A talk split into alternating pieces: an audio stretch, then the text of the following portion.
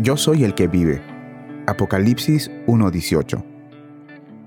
Jesús murió una vez en nuestro lugar. Ahora vive a la diestra de Dios. Él es la fuente de vida. Y porque Él vive, su pueblo también vivirá.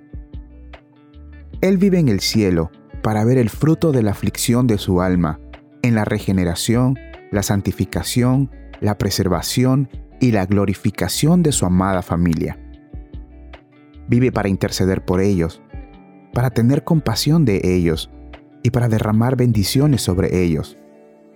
Vive para cuidarlos, para aconsejarles y guiarlos y para salvarlos para siempre.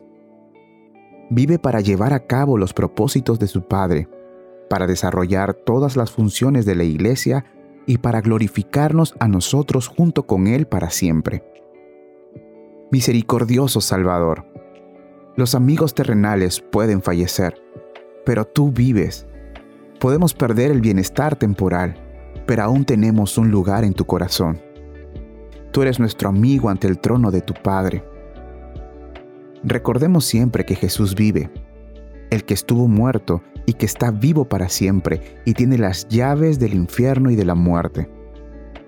Oh, vivir para Él en la tierra, para el que vive por nosotros en el cielo vivir a semejanza de Él, para que así como es Él, podamos ser nosotros en este mundo, representantes de Dios y de la santidad, vivir por fe en Él, en dulce y santa comunión con Él.